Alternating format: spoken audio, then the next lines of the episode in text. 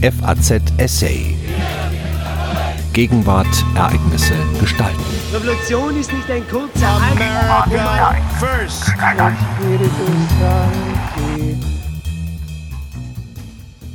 Pflicht und Schuldigkeit. An diesem 9. November vor 100 Jahren entstand die erste deutsche Republik. Ein Essay von Prof. Dr. Heinrich August Winkler. Am Anfang stand eine Dolchstoßlegende. Im September 1918 war der faktische Chef der obersten Heeresleitung, Generalquartiermeister Erich Ludendorff, zu der Einsicht gelangt, dass Deutschland den Krieg verloren habe. Die Verantwortung hierfür sollte aber nicht die militärische Führung übernehmen, sondern die Mehrheitsparteien des Reichstags, die Sozialdemokraten, das katholische Zentrum und die linksliberale Fortschrittliche Volkspartei. Die hatten sich im Juli 1917 in einer Resolution für einen Verständigungsfrieden ohne erzwungene Gebietsabtretungen ausgesprochen. Am 29. September überzeugte Ludendorff Kaiser Wilhelm II. von diesem Kalkül. Zwei Tage später erklärte er vor hohen Offizieren, er habe seine Majestät gebeten, Zitat, jetzt auch diejenigen Kreise an die Regierung zu bringen, denen wir es in der Hauptsache zu danken haben, dass wir so weit gekommen sind. Wir werden also diese Herren jetzt in die Ministerien einziehen sehen. Die sollen die Suppe jetzt essen, die sie uns eingebrockt haben. Zitat Ende. Die Mehrheitsparteien waren bereit. Von einem Regimewechsel in Berlin, der Umwandlung der konstitutionellen Monarchie des Kaiserreichs in eine parlamentarische Demokratie versprachen sie sich eine günstige Wirkung auf den amerikanischen Präsidenten Woodrow Wilson, indem sie einen Fürsprecher eines milden Friedens sahen. Bei den Mehrheitssozialdemokraten um Friedrich Ebert und Philipp Scheidemann, die, anders als die im April 1917 gegründete unabhängige Sozialdemokratische Partei Deutschlands, die USPD, an dem 1914 vereinbarten Burgfrieden festhielten und dem Deutschen Reich bis zuletzt Kriegskredite bewilligten, kam noch ein weiteres Motiv hinzu. Am 23. September 1918 nannte es Friedrich Ebert vor den Führungsgremien seiner Partei, Zitat, die verdammte Pflicht und Schuldigkeit, Zitat Ende, der Sozialdemokraten, sich mit den bürgerlichen Parteien und der Regierung zu verständigen. Andernfalls drohten, wie in Russland, Chaos und Gewaltherrschaft, Terror und Bürgerkrieg. Wenn 1918 etwas nicht auf der Tagesordnung der größten deutschen Partei stand, war es eine Revolution von unten. Am 3. Oktober traten Vertrauensmänner der Mehrheitsparteien in die Regierung des am selben Tag ernannten neuen Reichskanzlers Prinz Max von Baden ein. Zweieinhalb Wochen später, am 28. Oktober, wurde die Reichsverfassung von 1871 in einem entscheidenden Punkt geändert. Fortan bedurfte der Reichskanzler des Vertrauens des Reichstags. Doch diese Reform stand weithin auf dem Papier. Große Teile des Militärs dachten nicht daran, sich den Direktiven der neuen, von der Mehrheit des Reichstags getragenen Regierung zu beugen. Als die Seekriegsleitung Ende Oktober wieder alle Vernunft beschloss, die Hochseeflotte gegen England auslaufen zu lassen, betrieb sie Politik auf eigene Faust, und das auf eine Weise, die es nahelegt, von einem Putschversuch zu sprechen. Die Antwort auf die Obstruktion der Oktoberreform durch einen Teil der Militärführung war eine Revolution von unten. Eine Meuterei von Matrosen in Wilhelmshaven und Kiel weitete sich innerhalb von wenigen Tagen zu einer Massenerhebung gegen das alte monarchische System aus. Als erster Thron stürzte am 8. November der Wittelsbachische. Am Morgen des 9. November erreichte die revolutionäre Erhebung Berlin um nicht der radikalen Linken, den revolutionären Obleuten in der Metallindustrie und der Spartakusgruppe um Karl Liebknecht und Rosa Luxemburg auf dem äußersten linken Flügel der USPD in die Hände zu spielen, stellte sich die Partei der Mehrheitssozialdemokraten, die MSPD, an die Spitze der Bewegung. Sie rief die Arbeiter der Reichshauptstadt zum Generalstreik auf und trat in Verhandlungen mit der USPD über die Bildung einer gemeinsamen Regierung ein gegen 11 Uhr vormittags erfuhr der Reichskanzler aus dem großen Hauptquartier im belgischen Spa, dem Aufenthaltsort des Kaisers, dass Wilhelm II. sich zur Abdackung entschlossen habe. Eine Nachricht, die Prinz Max, ohne auf die amtliche Bestätigung zu warten, an die Presse weitergab. Um 12.35 Uhr erschien eine Delegation der MSPD mit Ebert an der Spitze bei ihm, um die Übergabe der Macht zu fordern. Obwohl er seine Forderung, vorher die Frage der Regentschaft zu klären, nicht durchsetzen konnte, übertrug Max von Baden gegen ein Uhr in Gegenwart aller Staatssekretäre, Minister gab es im Kaiserreich nicht, sein Amt als Reichskanzler dem Abgeordneten Ebert. Um 14 Uhr, rund eine Stunde nach dem revolutionären Machtwechsel und zwei Stunden bevor Karl Liebknecht vom Portal des Berliner Schlosses aus die Freie Sozialistische Republik Deutschland proklamierte, rief der andere Vorsitzende der SPD, Philipp Scheidemann, vom Balkon des Lesezimmers des Reichstags die Deutsche Republik aus. Er gab damit den Massen das Signal, auf das sie gewartet hatten. Scheidemann verkündete den Bruch mit dem Regime, das für sie die Entbehrung der zurückliegenden Jahre und wenn nicht für den Krieg, so doch für seinen Verlauf und seine Dauer verantwortlich machten. Die MSPD verwandelte sich am 9. November 1918 nicht über Nacht von einer Staatstragenden in eine Umsturzpartei. Sie nutzte vielmehr ein zeitweises Machtvakuum, um eine führungslose Revolution, die ohne ihr Zutun und gegen ihren Willen begonnen hatte, in die von ihr gewünschte demokratische Richtung zu lenken. Am Abend des 9. November konstituierte sich unter Eberts Vorsitz die Revolutionsregierung, der paritätisch aus Mehrheits- und unabhängigen Sozialdemokraten zusammengesetzte Rat der Volksbeauftragten. Zuvor hatte die Führung der USPD unter Hugo Hase das kategorische Nein der Mehrheitspartei zur Liebknechtsforderung nach Übertragung der gesamten exekutiven, legislativen und richterlichen Macht an die in den Tagen zuvor vielerorts entstandenen Arbeiter- und Soldatenräte akzeptiert und ihren Widerstand gegen die baldige Wahl einer Konstituante aufgegeben. Die MSPD erklärte sich ihrerseits bereit, die politische Macht in die Hände einer Vollversammlung der Arbeiter- und Soldatenräte aus dem gesamten Reich zu legen, wobei sie, wie sich zeigen sollte, zu Recht davon ausging, dass sie in dieser Versammlung über die Mehrheit verfügen würde. Was die von den Mehrheitssozialdemokraten dringend gewünschte Mitwirkung der bürgerlichen Parteien anging, verständigten sich MSPD und USPD auf diese Forderung in der Form, dass die den Volksbeauftragten zu und nachgeordneten Fachminister von den bürgerlichen Mittelparteien benannt werden sollten. Die deutsche Revolution von 1918-1919 ist nicht als eine der großen demokratischen Revolutionen des Westens in die Geschichte eingegangen. Sie war geprägt von dem, was der Politikwissenschaftler Richard Löwenthal den Anti-Chaos-Reflex genannt hat eine für hochentwickelte, arbeitsteilige Industriegesellschaften typische Angst vor dem Zusammenbruch der alltäglichen öffentlichen Dienstleistungen und damit von Sicherheit und Ordnung schlechthin. Die klassischen Freiheitsrevolutionen des Westens, die englische des 17. Jahrhunderts, die amerikanische von 1776 und die französische von 1789, hatten alle vor der industriellen Revolution in überwiegend von Landwirtschaft und Gewerbe geprägten Gesellschaften stattgefunden, die von den Dienstleistungen des Staates und der Kommunen weit weniger abhängig waren als moderne Industriegesellschaften. Die bislang radikalste aller Revolutionen, die Oktoberrevolution der russischen Bolschewiki vom November 1917, war die Revolution eines, an westlichen Maßstäben gemessen, extrem rückständigen Landes. Eine Totalumwälzung, wie im ehemaligen Zarenreich, mochte einer Minderheit des deutschen Proletariats als Vorbild erscheinen. Auf die meisten Deutschen, einschließlich der Arbeiter, wirkte das, was in Russland geschah, abschreckend.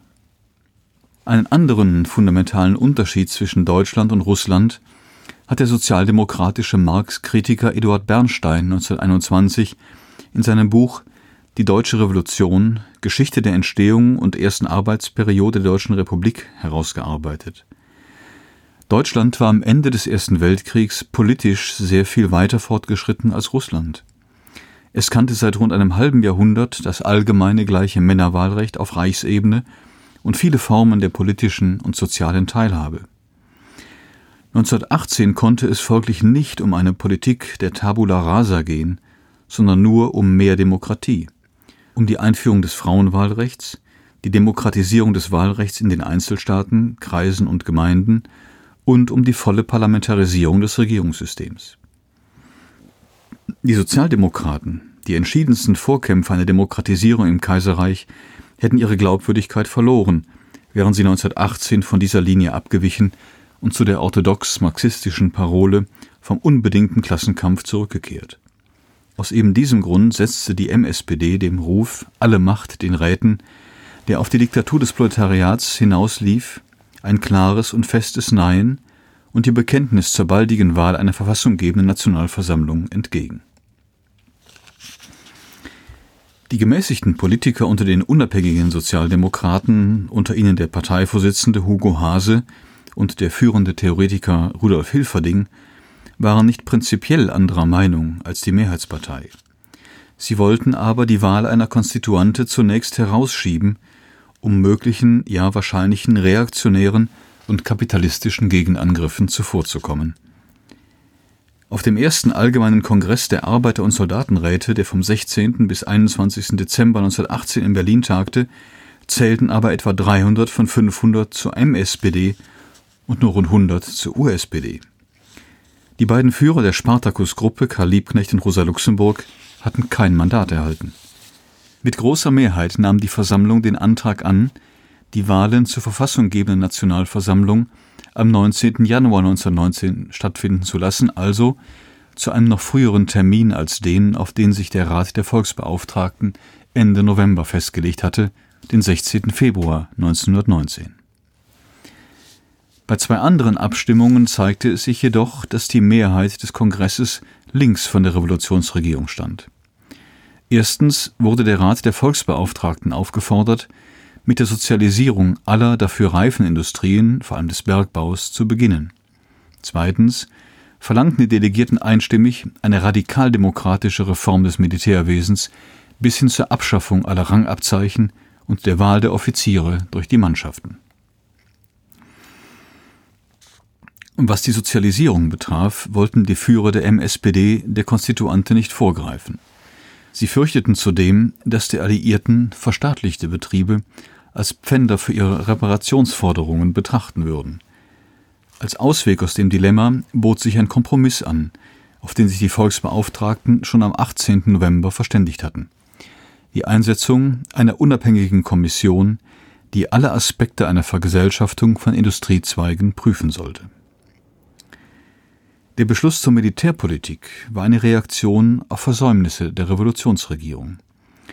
Sie hatte im Zeichen der Demobilisierung eng mit der obersten Heeresleitung zusammengearbeitet, aber bisher keine Anstalten getroffen, um eine republikloyale Truppe aufzubauen, eine Unterlassung, die sich ebenso bitter rächen sollte wie der Verzicht auf eine Reform des öffentlichen Dienstes dort, wo sie besonders notwendig gewesen wäre, in Ostelbien, einer Hochburg der republikfeindlichen Kräfte im deutschen Beamtentum. In den letzten Dezembertagen kam es in Berlin, ausgelöst durch einen Konflikt um die Löhnung der revolutionären Volksmarinedivision, zu den bürgerkriegsartigen Wehrmachtskämpfen. Sie führten zum Ausscheiden der USPD aus dem Rat der Volksbeauftragten. Zwei Tage später, am 30. Dezember, trat im preußischen Abgeordnetenhaus der Gründungsparteitag der Kommunistischen Partei Deutschlands zusammen, in der die Spartakusgruppe und andere Gruppierungen der radikalen Linken aufgingen. Entgegen den eindringlichen Warnungen von Rosa Luxemburg stimmten die Delegierten mit deutlicher Mehrheit einem Antrag auf Boykott der Wahl zur verfassunggebenden Nationalversammlung zu. Die antiparlamentarische, ja putschistische Stoßrichtung des Beschlusses war offenkundig. Wenige Tage nach Abschluss des Parteitages am 4. Januar 1919 entließ der preußische Ministerpräsident Paul Hirsch, ein Mehrheitssozialdemokrat, den Berliner Polizeipräsidenten Emil Eichhorn, der zum linken Flügel der USPD gehörte. Die revolutionären Obleute der hauptstädtischen Metallbetriebe provozierten daraufhin die Berliner Januarkämpfe, die häufig auch als Spartakusaufstand bezeichnet werden. Um die politischen Gegner zum Schweigen zu bringen, besetzten bewaffnete Arbeiter die meisten liberalen Zeitungsbetriebe und den Vorwärts, das Zentralorgan der MSPD. Die Parole Sturz der Regierung Ebert Scheidemann gab Karl Liebknecht, der erste Vorsitzende der KPD, aus. Er sollte die Kämpfe ebenso wenig überleben wie Rosa Luxemburg. Beide wurden von Angehörigen weit rechts stehender Freikorps ermordet. Der sozialdemokratische Abgeordnete Gustav Noske, der nach dem Ausscheiden der USPD in den Rat der Volksbeauftragten eingetreten und dort für den Militärbereich zuständig war, hatte den rechten Gruppen weitgehend freie Hand gelassen. Eine Chance, von der die Freikorpskämpfer mit äußerster Brutalität Gebrauch machten. Dass die Volksbeauftragten den Putsch unterbinden mussten, verstand sich freilich nicht nur für sie von selbst. Wäre der Januaraufstand nicht niedergeschlagen worden, hätte die Wahl zur verfassunggebenden Versammlung nicht stattfinden können. Was die deutschen Gefolgsleute der Bolschewiki unternahmen, war ein Versuch, die Sprengung der russischen Konstituante durch die Anhänger Lenins ein Jahr zuvor noch zu übertrumpfen. Sie wollten verhindern, dass in Deutschland freie Wahlen zur verfassungsmäßigen Begründung der Deutschen Republik abgehalten wurden. Aus der Wahl vom 19. Januar 1919 ginge die Mehrheit Sozialdemokraten mit einem Stimmenanteil von 37,9 Prozent als Sieger hervor. Aber auch zusammen mit der USPD, auf die 7,6 Prozent entfielen, kam keine sozialistische Mehrheit zustande. Von den bürgerlichen Parteien schnitt die Deutsche Demokratische Partei, die Nachfolgerin der Fortschrittlichen Volkspartei, mit 18,5 Prozent am besten ab.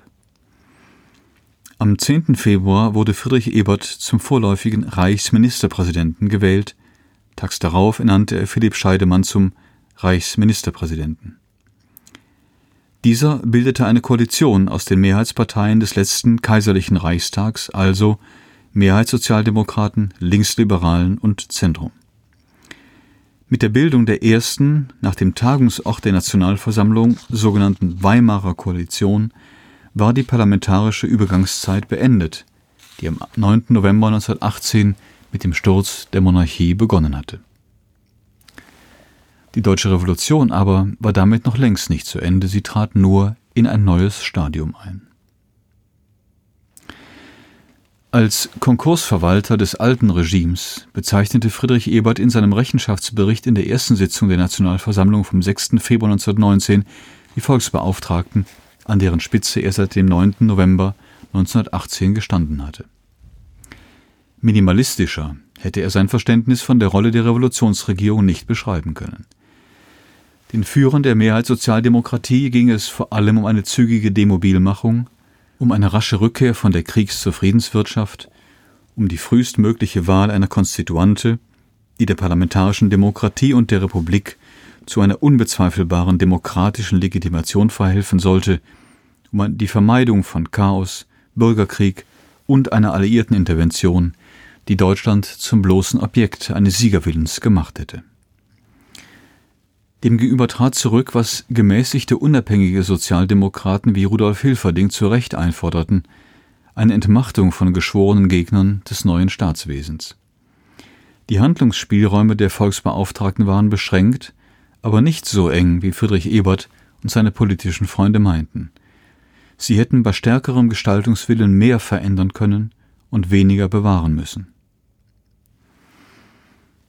Von tiefer Einsicht aber zeugte Eberts Entschluss, mit der bürgerlichen Mitte zusammenzuarbeiten. Die Weimarer Republik wäre nicht zustande gekommen, hätten die Sozialdemokraten auf dem Vorkriegsstandpunkt der zweiten International von 1900 beharrt, dass Koalitionen mit bürgerlichen Parteien ein gefährliches Experiment und nur dann statthaft seien, Zitat, wenn es sich um einen vorübergehenden und ausnahmsweisen Notbehelf in einer Zwangslage, Zitat Ende, handle. Die Revision dieser orthodox-marxistischen, vom Chefideologen Karl Kautsky formulierten Doktrin wurde durch die Gründung der USPD im Jahr 1917 erleichtert, ja letztlich wohl erst ermöglicht. Die Gegner der Kriegskredite waren zugleich die unbedingten Verfechter des Klassenkampfes in der SPD. Die Spaltung der Sozialdemokratie war mithin auf paradoxe Weise beides eine schwere Vorbelastung der ersten deutschen Demokratie und zugleich eine ihrer Vorbedingungen. Die Geburt der deutschen Demokratie aus der Niederlage im Ersten Weltkrieg wurde zur schwersten Hypothek der Weimarer Republik. Den Feinden des Neuanfangs, die sich 1918-19 in die Defensive gedrängt sahen, fiel es leicht, die parlamentarische Demokratie als Staatsform der Sieger und damit als undeutsches System zu denunzieren. Die drei Weimarer Verfassungsparteien SPD, Zentrum und die Demokraten der DDP verloren schon in der ersten Reichstagswahl vom Juni 1920 ihre parlamentarische Mehrheit. Seitdem waren Mehrheitsregierungen nur noch möglich, wenn sich Parteien daran beteiligten, die im August 1919 gegen die Reichsverfassung gestimmt hatten. Nach dem Scheitern der letzten großen Koalition, die von der SPD bis zur rechtsliberalen Deutschen Volkspartei reichte, ging Deutschland im März 1930 zu einem halbautoritären Präsidialregime über, das mit Notverordnungen des Reichspräsidenten regierte. Die Selbstausschaltung des Reichstags gab 1930 den antiparlamentarischen Parteien von links und rechts Auftrieb, die Nationalsozialisten freilich noch sehr viel mehr als den Kommunisten. Am besten verstand es Adolf Hitler, Nutzen aus der Staatskrise zu ziehen.